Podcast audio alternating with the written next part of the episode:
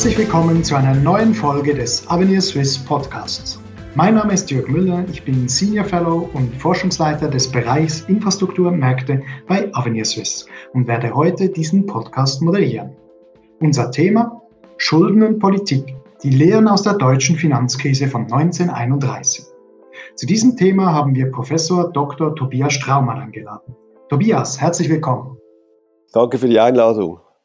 Tobias Straumann lehrt Wirtschaftsgeschichte und Wirtschaftspolitik an der Universität Zürich. Er forscht zu Themen der europäischen Finanzgeschichte sowie der schweizerischen Unternehmensgeschichte. Nach einem Forschungsaufenthalt an der Universität Oxford publizierte er vor kurzem das Buch 1931 Debt Crisis and the Rise of Hitler, welches die Financial Times in einer Rezension kurzum zu Required Reading for Policymakers Today erklärte. Gerade Ökonomen haben das Buch sehr gut aufgenommen. So wurde 1931 von Tyler Cohen gelobt und J. Bradford DeLong meinte schlicht, the best thing I've read in a decade. Ja, Tobias, so wie ich dich kenne, ist dir dieses viele Lob gerade ein bisschen unangenehm, oder? Ja, schon auch, aber ich habe mich wahnsinnig gefreut, weil man ja nie weiß, ob ein Buch gelesen wird und man investiert so viel Zeit und da ist man natürlich froh, wenn es gut aufgenommen ist. Bevor wir auf dein neues Buch zu sprechen kommen, etwas, was mich schon immer interessiert hat. Du bist ja Wirtschaftshistoriker und äh, was unterscheidet eigentlich ein Wirtschaftshistoriker von einem normalen Historiker? Ist das nur das Untersuchungsobjekt oder ist da noch mehr Wirtschaft dahinter? Ähm, es ist schon beides, natürlich das Thema, aber wenn man das Thema ernsthaft ähm, untersuchen möchte, muss man natürlich auch ein bisschen eine Ahnung haben von Ökonomie und das verlangt eine gewisse Spezialisierung, damit man das Gespräch mit den mit den Kolleginnen und Kollegen in der ökonomischen Fakultät führen kann. Also idealerweise sollte man eigentlich in beiden Fächern etwas zu bieten haben. Nun zum Buch 1931. Äh, nicht alle unserer Zuhörer werden dieses gelesen haben. Kannst du eventuell in einer Minute eine kürzeste Zusammenfassung der so wichtigen Ereignisse in diesem Jahr geben? Das Hauptthema ist die deutsche Finanzkrise, die im Sommer 31 ausgebrochen ist die hat sowohl von der Entstehung wie von den Auswirkungen her äh, internationale Dimensionen und ist für uns in der Finanzgeschichte eigentlich äh, das wichtigste Ereignis der letzten 100 Jahre, wenn man so will, äh, weil es wirklich ein riesiges Erdbeben war mit, mit verheerenden Folgen wirtschaftlich und politisch. Und mir ging es darum, eben dieses Datum in der Öffentlichkeit äh, zu verankern weil die meisten Leute das Gefühl haben, 1929 sei eigentlich das verhängnisvolle Jahr gewesen und unter uns in der Forschung, wir sind eigentlich ja, der Meinung, dass 31 war der Wendepunkt. Das hat eigentlich die Weltrezession in eine globale Depression verwandelt.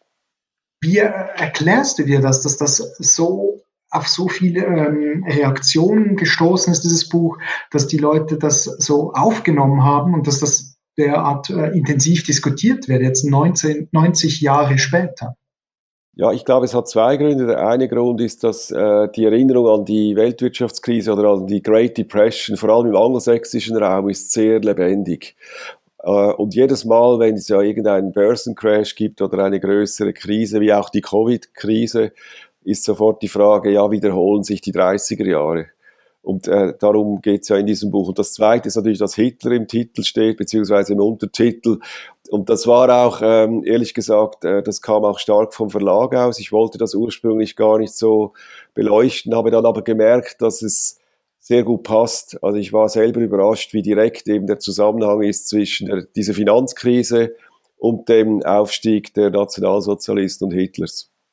Das hast du vorhin erwähnt, eben viele denken 1929, der, der Crash der Banken, der Börsencrash in den USA, das sei das Schlüsseljahr, aber das sei eben falsch. Und in der Szene wissen man, dass es 1931 ist.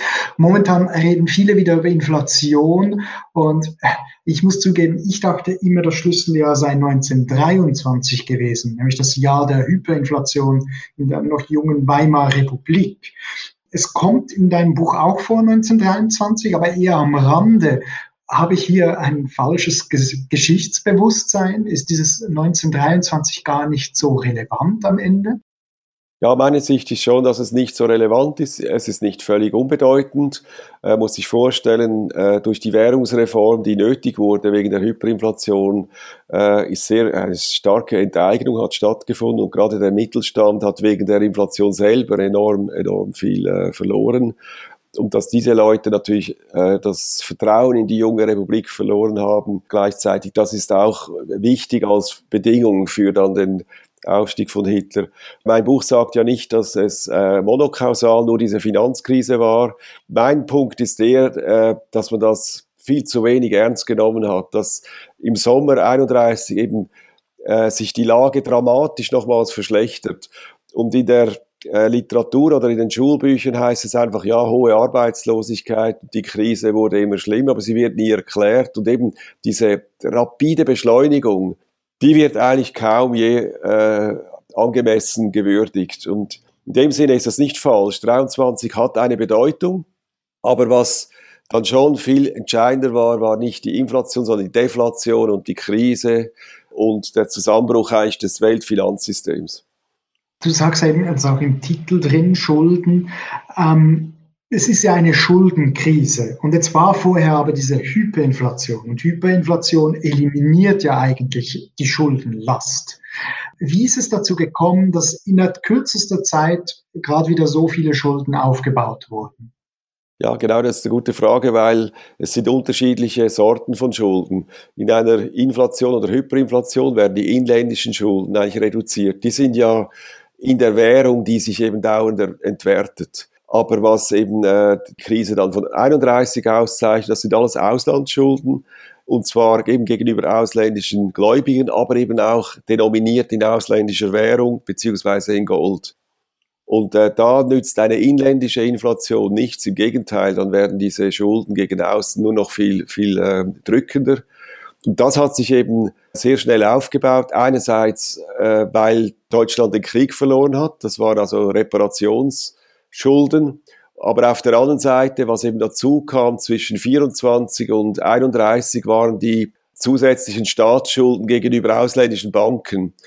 Also Deutschland hat sich massiv nochmals zusätzlich verschuldet in diesen fünf, sechs Jahren nach der Hyperinflation. Und dieser großer Teil dieser zusätzlichen Schulden war kurzfristig. Und das ist immer sehr gefährlich. Also man, wenn man Finanzkrisen voraussehen möchte, muss man immer auf die Auslandsschulden sich speziell konzentrieren und auf den Teil der kurzfristigen Schulden. Dort, das ist immer dort, wo dann die Finanzkrise ausbricht, wenn es brenzlig wird. Was denkst du, sollten wir lernen aus dieser Episode, aus dieser Schuldenkrise von 1931 für heute? Wie könnte man es anders angehen? Hätte man diese Katastrophe damals verhindern können? Das ist schwierig zu sagen, ob man es hätte verhindern können. Es haben jedenfalls viele Leute probiert. Es ist nicht so, dass man völlig blind in diese Krise hinein äh, ist. Das ist auch, der, ich glaube, das ist etwas vom Spannendsten im Buch, wie man eben sieht, dass man zunehmend versteht, was passiert und dann versucht man sich äh, zusammenzuraufen und Lösungen, internationale Lösungen zu finden, aber es, es reicht am Schluss nicht. Die Lehren daraus für mich ganz klar ist, dass äh, solche Schuldenkrisen die sind vermeidbar, wenn man sich der Geschichte bewusst ist. Man muss äh, enorm aufpassen, dass man ein Land, das so hohe Auslandsschulden hat, äh, nicht im Stich lässt. Denn was muss man tun, um diese Auslandsschulden zu bedienen? Man muss einen Budgetüberschuss bei den öffentlichen Finanzen erwirtschaften und einen Handelsbilanzüberschuss, um die Devisen zu erwirtschaften, um diese Schulden ins Ausland transferieren zu können. Und das wissen wir, wenn, das, wenn man in der Krise massiv sparen muss, gleichzeitig noch die Steuern erhöhen muss, gleichzeitig die Löhne senken muss, das gibt zusätzliche Probleme.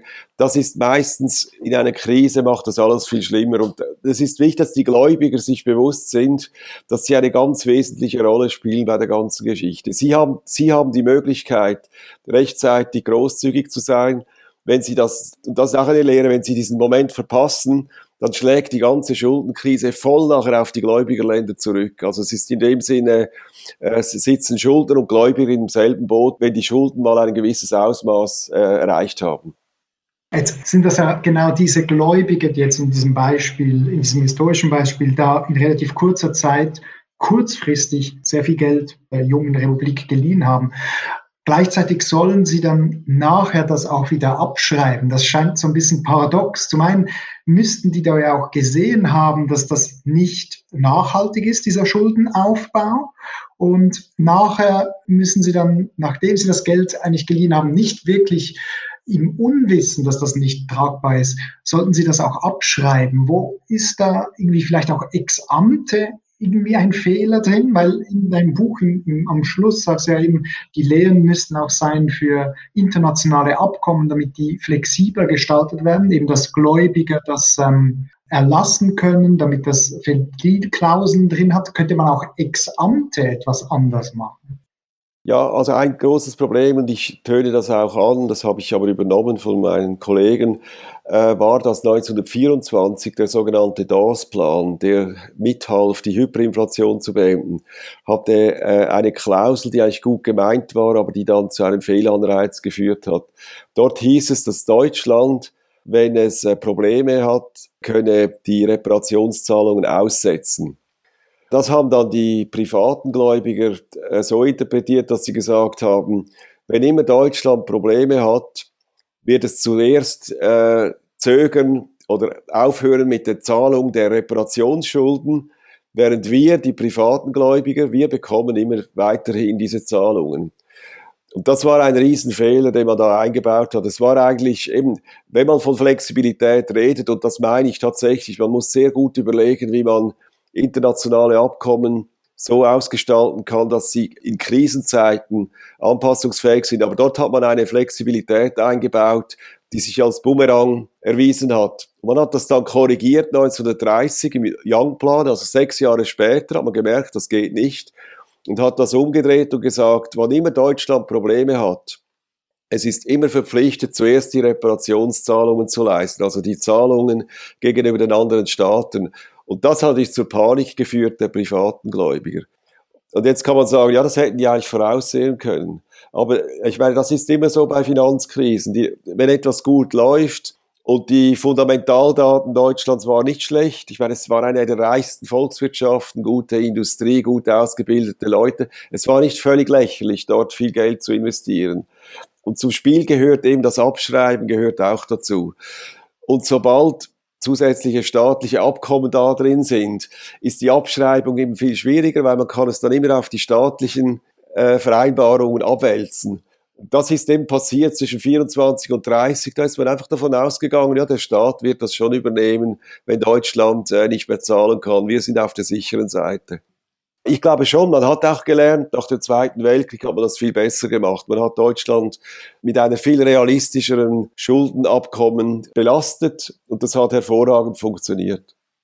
Jetzt hast du eben sehr auf diese, dieses Vertragswerk sozusagen gepocht und gesagt, am Anfang hat man diesen Fehler gemacht, den man vielleicht nicht einfach sehen konnte, dann hat man den korrigiert und das hat dann die Katastrophe geführt.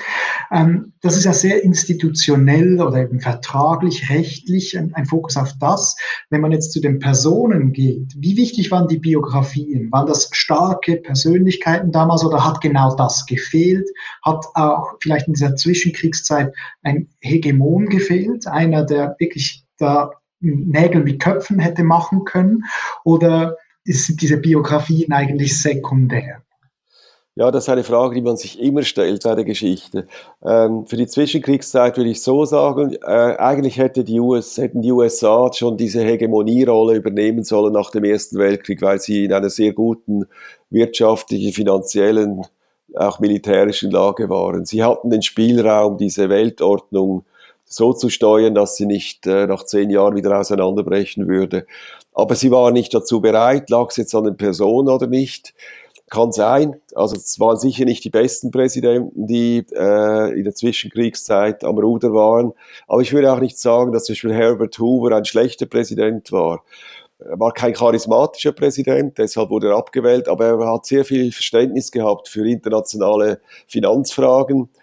Und ich würde eben sagen, das schreibe ich auch im Buch, wenn ein internationales Arrangement nur dann funktioniert, wenn ich überdurchschnittliche Politiker habe, dann taugt es nichts, oder? Wir sind alle durchschnittlich, die meisten von uns. Also das geht ja nicht, wenn ich die ganze Zeit eine Feuerwehrübung habe, wo ich mich quasi täglich beweisen muss. Ich brauche die Routine. Das gibt Stabilität und das hätte eigentlich funktionieren sollen mit diesem Personal. Es lag, glaube ich, deswegen schon mehr an den institutionellen Entscheidungen. In Interviews äh, siehst du immer die Parallele zur Euro-Krise. Du sagst auch, dass das dich motiviert hätte, dieses Buch zu schreiben. Äh, wenn wir jetzt auf diese Euro-Krise zu sprechen kommen, wie hat das aus deiner Sicht funktioniert dann am Ende und wo stehen wir jetzt in dieser Krise? Ist diese Krise vorbei aus deiner Sicht oder stecken wir einfach in einer Zwischenphase? Also am Ende wurde sie ja gelöst, indem die Europäische Zentralbank dieses äh, Aufkaufversprechen abgegeben hat und dadurch sind die südlichen Länder aus dieser Austeritätsfalle äh, befreit oder Schuldenfalle, in der sich eben die Weimarer Republik auch äh, befunden hatte. Und das war genau das Problem, oder? Dass, äh, ich komme nicht mehr raus, ich muss sparen, das gibt noch eine schlimmere Rezession und das führt zur politischen Polarisierung, das wiederum untergräbt das Vertrauen, das ist ein Teufelskreis. Und die Zentralbank dann konnte 2012 äh, das wirklich in dem Sinne stabilisieren und ich glaube, das war auch nötig. Wenn das nicht passiert wäre, dann wäre der Euro im Süden abgebröckelt. Und das war ein wichtiger Schritt. Wo stehen wir heute? Ich glaube, die Krise ist chronisch geworden. Das sieht man an der Geldpolitik der EZB.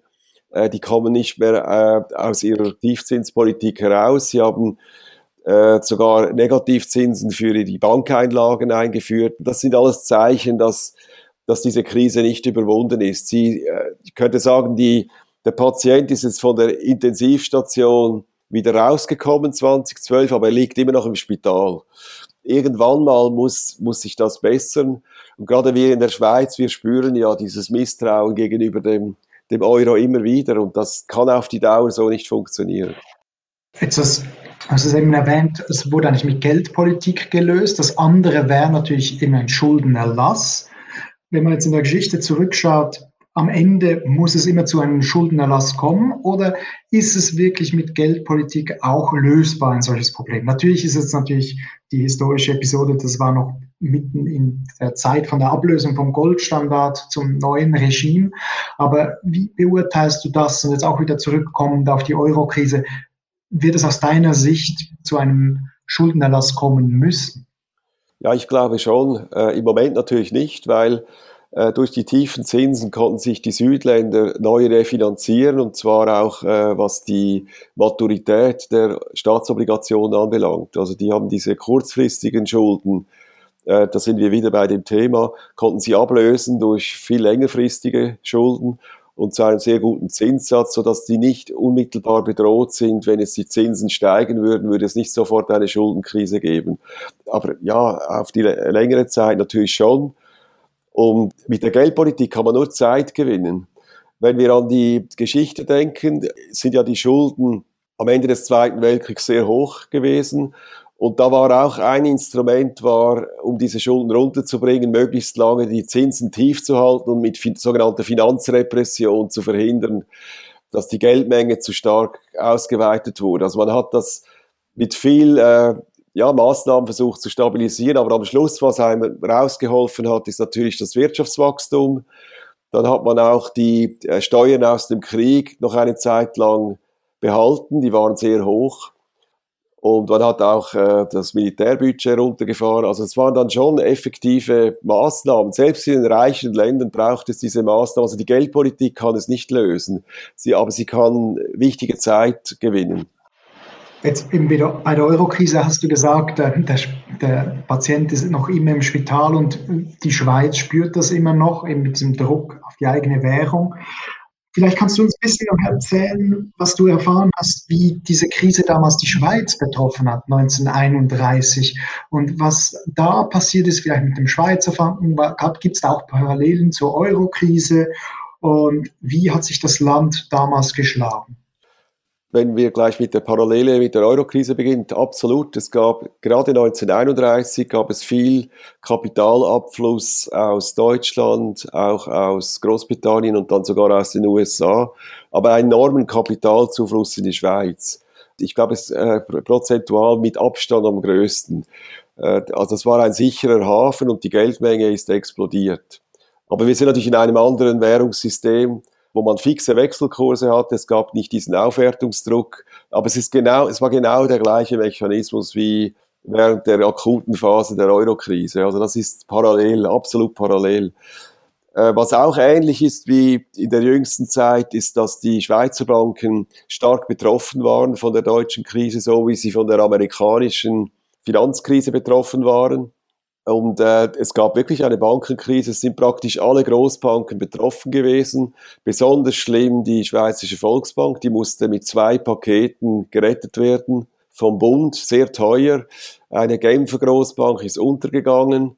Und nur die Kreditanstalt und der Bankverein, die konnten ohne Probleme äh, durchkommen. Die anderen mussten ihre Gläubiger und ihre Aktionäre zu, zu Hilfe holen um, um das zu überleben. Und der Grund war eben, dass äh, die Schweiz sehr viele Kredite an deutsche Unternehmen oder auch an den deutschen Staat, Kommunen oder auch an den Bund gegeben hat. Und das wurde alles eingefroren im Sommer 31 und hat eben diese gewaltig negative Wirkung auf die Weltwirtschaft und auf das Weltfinanzsystem ausgewirkt. Und da waren die Schweizer Banken voll drin.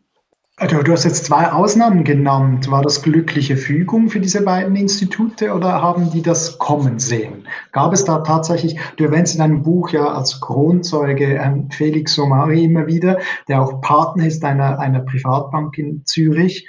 Aber du hast jetzt zwei große Institute genannt. Haben die das auch kommen sehen oder hatten die einfach ein ganz anderes Geschäftsmodell, das sie weniger vulnerabel gemacht hat?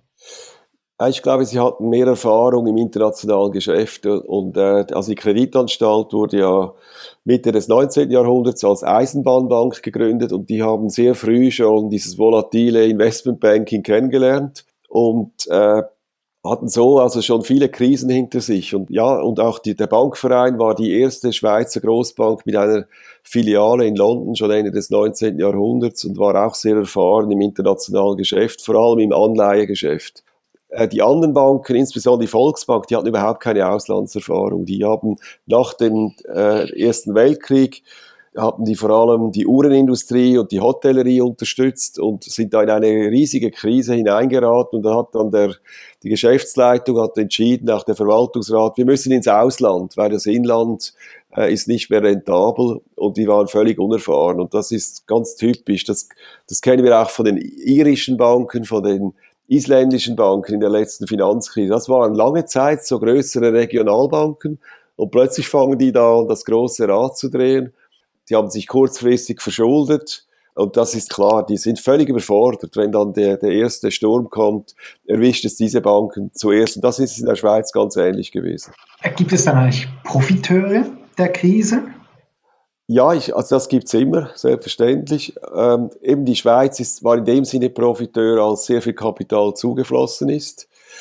Und äh, ja, als Standort stand die Schweiz sehr gut da. Und wenn eine Bank eine Krise übersteht ohne Probleme, das ist, das ist vielleicht nicht profitierend, aber es ist für den Ruf einer Bank natürlich sehr gut.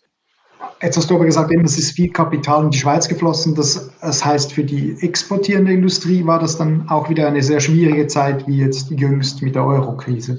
Ja, genau, weil die, äh, der Zufluss des Kapitals hat dazu geführt, dass die Schweiz dann den Goldstandard, ihre Währung, mühelos verteidigen konnte, während andere Länder, die hatten so große wirtschaftliche Probleme, dass sie dann auch keine Goldreserven oder Devisenreserven mehr hatten um die Attacken auf ihre Währung abzuwehren. Also ganz typisch ist die Abwertung des äh, britischen Pfunds im September 31.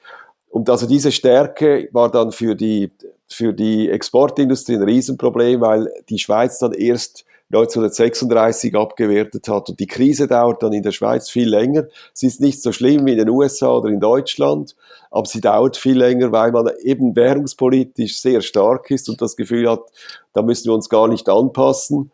Aber die Preise sind natürlich äh, bis zu 30 Prozent zu hoch gewesen. Und das war gerade in einer Rezession natürlich tödlich. Man hatte keine Chance auf diesen Märkten, wo man, wo man dann im Wettbewerb mit den billigeren Standorten war. Das heißt also, die Geldpolitiker haben hier schon gelernt in der Schweiz. Gibt es andere Bereiche, wo man äh, 90 Jahre später bessere Entscheidungen getroffen hat? Oder gibt es Bereiche, wo man sagen kann, die Schweiz hätte da noch mehr lernen können aus der historischen Erfahrung? Ich glaube, äh, lernen hätte man schon können. Man hat ein bisschen vergessen, aber das war nicht nur in der Schweiz so. Man hat eben vergessen, dass das Bankensystem absolut zentral ist für die Gesamtwirtschaft. Und das ist nicht einfach eine einzelne Branche, die halt Kredite gibt, sondern die ist systemisch höchst relevant. Und das, dieses Wissen hatte man nach der Krise der 30er Jahre. Aber dann sind ja jahrzehntelang keine größeren Krisen aufgetreten. Und man hatte auch das Gefühl, dass die Krisen, die da so seit den 70er Jahren wieder sich gehäuft haben, dass man die eigentlich mit der Zentralbank problemlos lösen kann und dass man dann wieder eine ähnlich schlimme systemische Krise wie in den 30er Jahren hat, das hat man komplett vergessen. Aber es gilt auch für die USA, es gilt für alle. Die geldpolitischen Lehren, die hat man in Erinnerung behalten, aber das Verständnis für die, für die Bedeutung des Bankensektors hat man vergessen. Das wissen wir jetzt wieder. Nochmal ganz kurz zurück zu Felix Somari, den wir vor, wie vorhin erwähnt habe, der ist ja eben ein Kronzeuge ein bisschen in deinem Buch. Ähm, und er ist Partner von einer Bank. Äh, kann man hier eine Parallele ziehen zu diesem bekannten Buch The Big Short von Michael Lewis? Und hat er dann auch eigentlich lange Zeit Verluste gemacht als mit seiner Bank als Partner und dann aber am Schluss, eben weil er so hellsichtig war, dann hat auch das, das Geschäft seines Lebens gemacht? Oder war das eine ganz andere Geschichte dann auf dieser individuellen Ebene, nicht auf dieser makroökonomischen Ebene? Also ich glaube, nein, das glaube ich nicht, dass, dass er großen Gewinn gemacht hat. Es kann schon sein, er hat sich sicher äh, frühzeitig abgesichert, beziehungsweise seine Kunden, er hat sehr viel Gold gekauft, schon frühzeitig. Und damit hat er sicher einen großen Gewinn gemacht, aber ich glaube, das Motiv war für ihn eher, einfach das Vermögen zu bewahren und äh, nicht darauf zu hoffen, dass er einen großen Gewinn machen würde. Was ich aber schon parallel sehe, ist, dass die Leute, die Recht haben, die das, die das sehen, und zwar nicht, weil sie schon seit zehn Jahren sagen, es kommt alles schlimm, sondern weil sie ganz präzis definieren können, wo die Probleme liegen, dass man den Leuten einfach nicht glaubt, wenn es gut läuft. Das ist schon interessant und das, ich glaube, das ist ein Grund, warum Finanzkrisen immer wieder ausbrechen, ist, dass das ganze, wie soll ich sagen, Mindset ist einfach nicht empfänglich für andere Analysen, solange es aufwärts geht, verstärkt sich eben auch der psychologische Mechanismus. Und am Schluss sind ja Finanzkrisen immer unglaublich banal, wenn man sie dann erlebt. Man weiß ganz genau, wo das Problem lag und man konnte es auch problemlos sehen. Und es gab immer die Leute, die das genau äh, benennen konnten, aber das dringt einfach nicht ins System. Das kognitive System bei uns ist nicht in der Lage, das dann aufzunehmen. Ähm, das war jetzt eigentlich eine tragische Geschichte in diesem 1931, in diesem Jahr, und äh, wo sich dein Buch darum her dreht. Vielleicht bist du schon an einem neuen Buchprojekt und wenn ja, um welches Jahr geht es da? Was ist das ein anderes Schicksalsjahr der Geschichte? Also es geht um das Jahr 1953, es geht wieder um die Schuldenfrage Deutschlands und eben ich möchte diesmal zeigen, wie man es gut gemacht hat und wie man auch gelernt hat aus der Katastrophe von 1931. Ob ich da das Jahr als Titel nehme, weiß ich nicht, aber was schon auffällig ist, man hat äh, nach dem Zweiten Weltkrieg wirklich viel mehr äh, sich überlegt, wie man zum Beispiel äh, die Sicherheitsarchitektur von Europa verbindet mit der Schuldenfrage, auch mit der künftigen Zusammenarbeit von Frankreich, Deutschland. Diese Überlegungen hat man schon alle äh, haben nachgemacht nach dem Ersten Weltkrieg, aber weil die USA eben nicht diese Führungsrolle übernommen haben, äh, war es nicht möglich. Nach dem Zweiten Weltkrieg tun sie das. Und sie warten eben sehr lange, bis sie die Schuldenfrage wirklich regeln. Also es geht acht Jahre nach dem Ende des Zweiten Weltkriegs. Und die machen das unglaublich klug, wie die eben auch die Reihenfolge der Probleme angehen. Eben zunächst äh, beim Marshallplan ging es relativ schnell darum, einfach die Wirtschaft wieder anzukurbeln. Und eben dann gesagt, die Schuldenfrage, können wir warten, wenn es den Deutschen wieder besser geht, dann können wir auch dann die Forderungen stellen. Und, und solche Überlegungen hat man nach dem Ersten Weltkrieg nicht gemacht. Und also eine schöne Geschichte, die ich da erzählen kann. Tobias Stermann, vielen herzlichen Dank, dass du dir die Zeit genommen hast, eben zu unserem heutigen Thema Schulden und Politik, die Lehren aus der deutschen Finanzkrise von 1931 sprechen zu können hier bei uns. Äh, offenbar hat man die Lehre gezogen und wir sind dann sehr gespannt zu hören, zu lesen in deinem neuen Buch, äh, wie man das dann konkret umgesetzt hat nach dem Zweiten Weltkrieg. Vielen herzlichen Dank. Danke vielmals für das schöne Gespräch.